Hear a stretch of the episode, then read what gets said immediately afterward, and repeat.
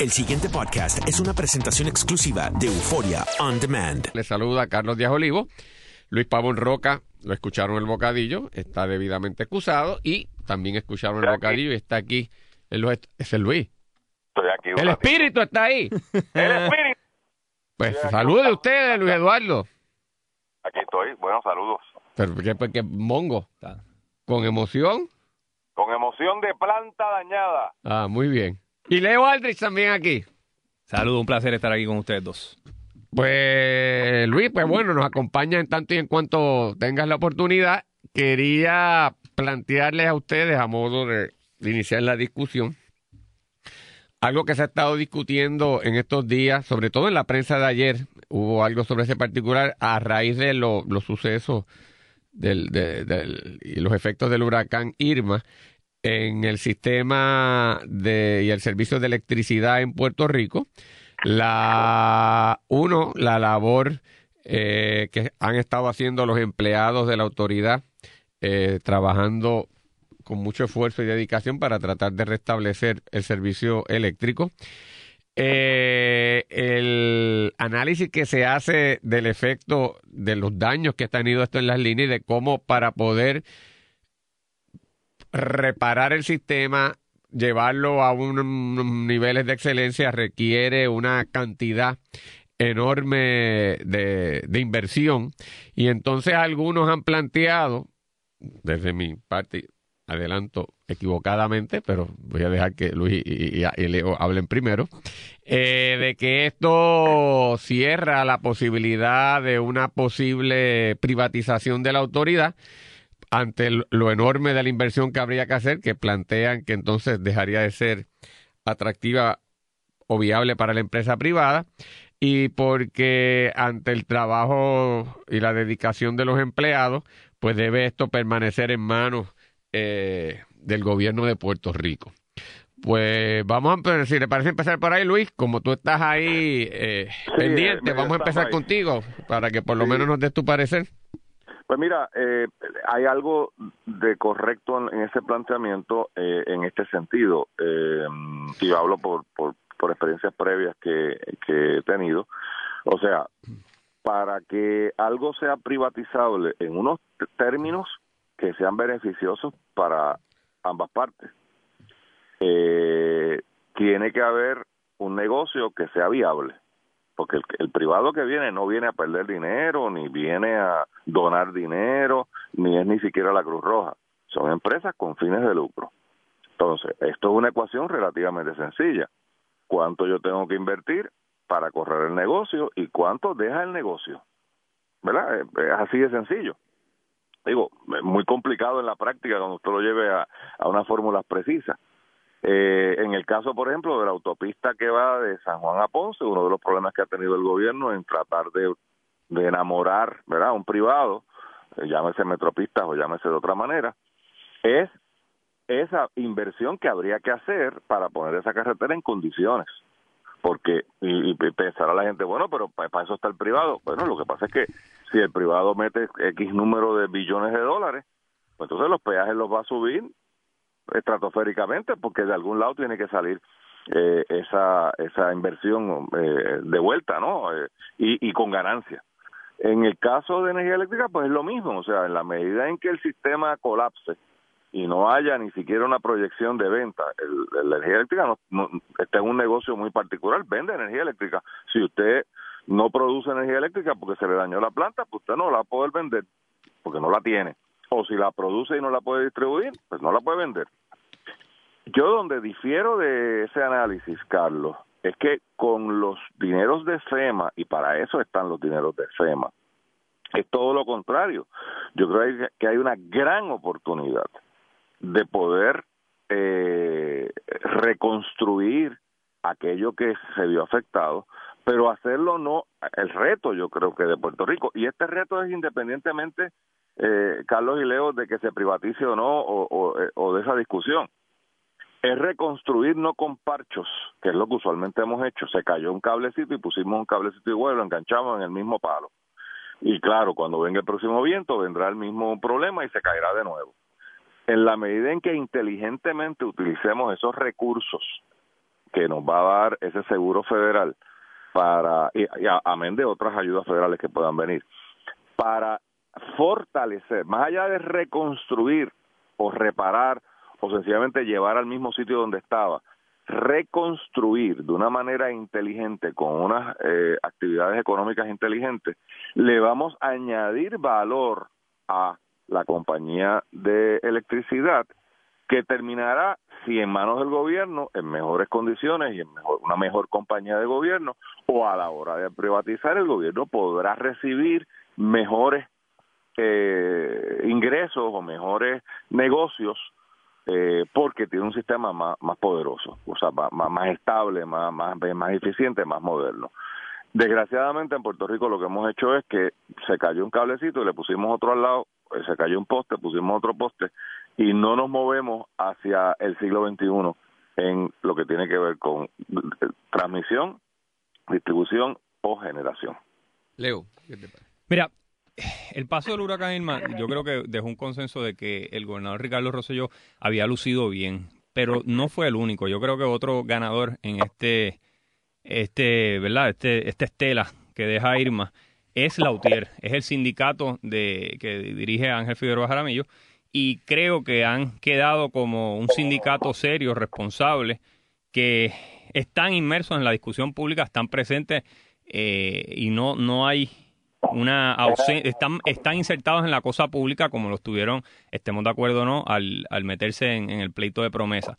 O sea que siempre se, se, se, dice que lo, el movimiento sindical, los sindicatos, las uniones no están presentes en la cosa pública, en el debate público. Esto ha servido como una oportunidad para que el UTIER esté presente y muy visible. Y, y los medios recogen, hoy Primera Hora recoge eh, el trabajo de estos trabajadores de Lutier como héroes y en las redes sociales hay unas fotos realmente impactantes del trabajo que hacen desde helicóptero eh, arriesgando las vidas estos empleados de Lutier. Eh, así es que me parece que esa presentación del trabajo de ellos como héroes combate un poco el discurso que ha habido por un tiempo de la demonización de estos empleados públicos y le da un beneficio a la UTIER como sindicato y, a, y, más grande aún a los empleados públicos eh, como un todo. Eh, yo creo, sin embargo, para, para ir al punto de Carlos, que la pasión del momento, cuando se analice fríamente, yo creo que no derrota este momento positivo,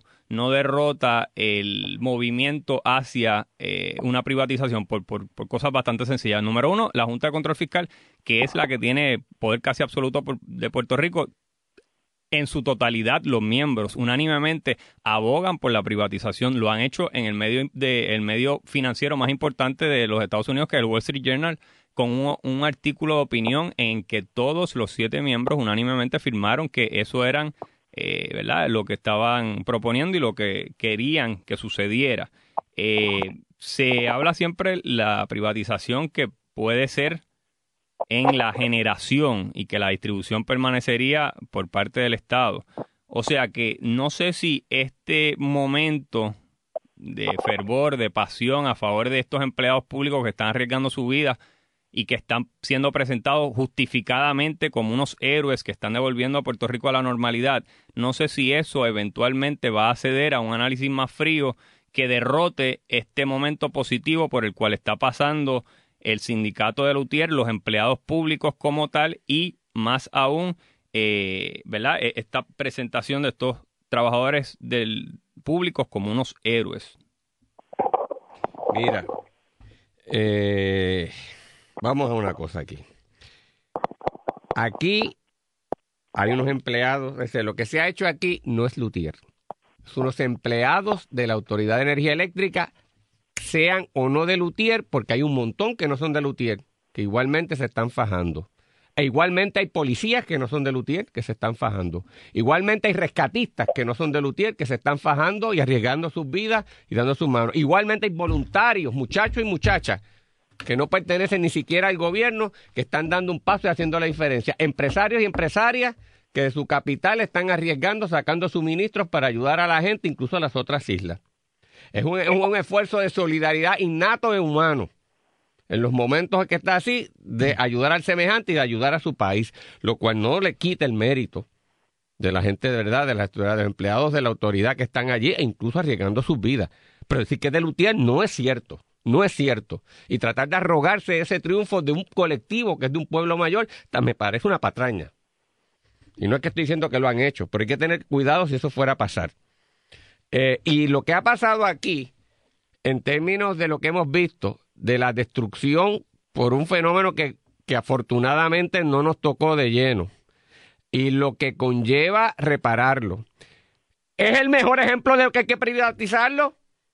La crisis que, es decir, la solución no puede ser que porque entonces cuesta mucho dinero, porque se ha trabajado bien en la reparación, la consecuencia es que lo dejamos en manos del gobierno para que siga haciendo la estupidez que ha hecho hasta el momento y ha creado el caos que se ha creado. No, se justifica más que entre una nueva fórmula de administración que altere y evite que usted llegue a los niveles que ha llegado aquí, porque ciertamente con esa administración pública que hemos tenido aquí de estas, estos elementos de infraestructura, desafortunadamente lo que hemos hecho es destruir esa infraestructura y colocar a nuestro pueblo en una situación de virtual indefensión ante fenómenos de esta naturaleza. Y aunque si bien es cierto que estos fenómenos llevan a colapsar los sistemas en todas partes del mundo, porque parte incluso del diseño es tumbar en momentos de esta naturaleza, en otras partes del mundo, con mucha agilidad, ese sistema se restablece con prontitud. Y en Puerto Rico, desafortunadamente, no lo podemos hacer por la mala administración y por los problemas que hay. Y entonces eso justifica que no se pueden seguir haciendo las cosas como antes y que la privatización, que para algunas personas era una cruz eh, imposible siquiera de considerar, ahora hay que darle muy serio, eh, muy seria consideración. Y ciertamente la inversión que hay que hacer conlleva entonces un replanteamiento de cómo se hace eso.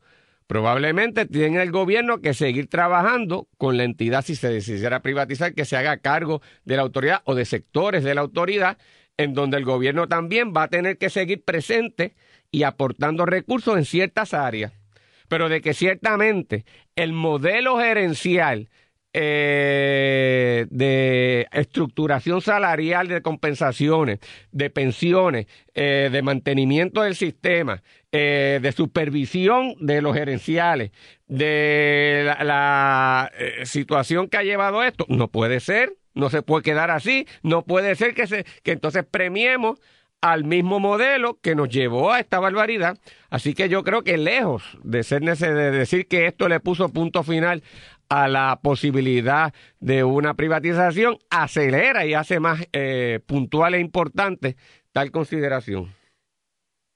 Yo, fíjate, yo discrepo en algo de lo que tú dices. Yo sí creo, coincido contigo en que la privatización no se ha alejado ante este, ante eh, este desarrollo de, la estela de Irma pero sí creo que hay un desfase entre lo que es UTIER y lo que es la gerencia de la Autoridad de Energía Eléctrica. Yo creo que... Un desfase. Un desfase, sí, porque la UTIER ha lucido como un sindicato serio con presencia en la cosa pública. El presidente Ángel Figueroa Jaramillo ha estado en los medios diciendo, instando a los trabajadores a que actúen responsablemente, a que, a que metan mano, a que protejan su seguridad, mientras que por otra parte... Faltaba más. Pero espérate, y el presidente de la Autoridad de Energía Eléctrica, aquí en entrevista con ustedes, con Luis Pavón Roque y con Carlos Díaz Olivo, no sabía ni tan siquiera dar un aproximado de cuándo se iba a restablecer la normalidad de Puerto Pues Rico. no lo sabe, Carlos Leo. Díaz Olivo, o sea, eh, No es que había sabe. un desfase, Óyeme, hay un eh, eh, desfase también, entre la UTIER No y la. Autoridad de Energía Aquí- Eléctrica. que Una aquí responsa- se ha asumido la responsabilidad por parte de los obreros y la parte gerencial ha estado en una incompetencia de no saber ni la hora parte que es. gerencial del país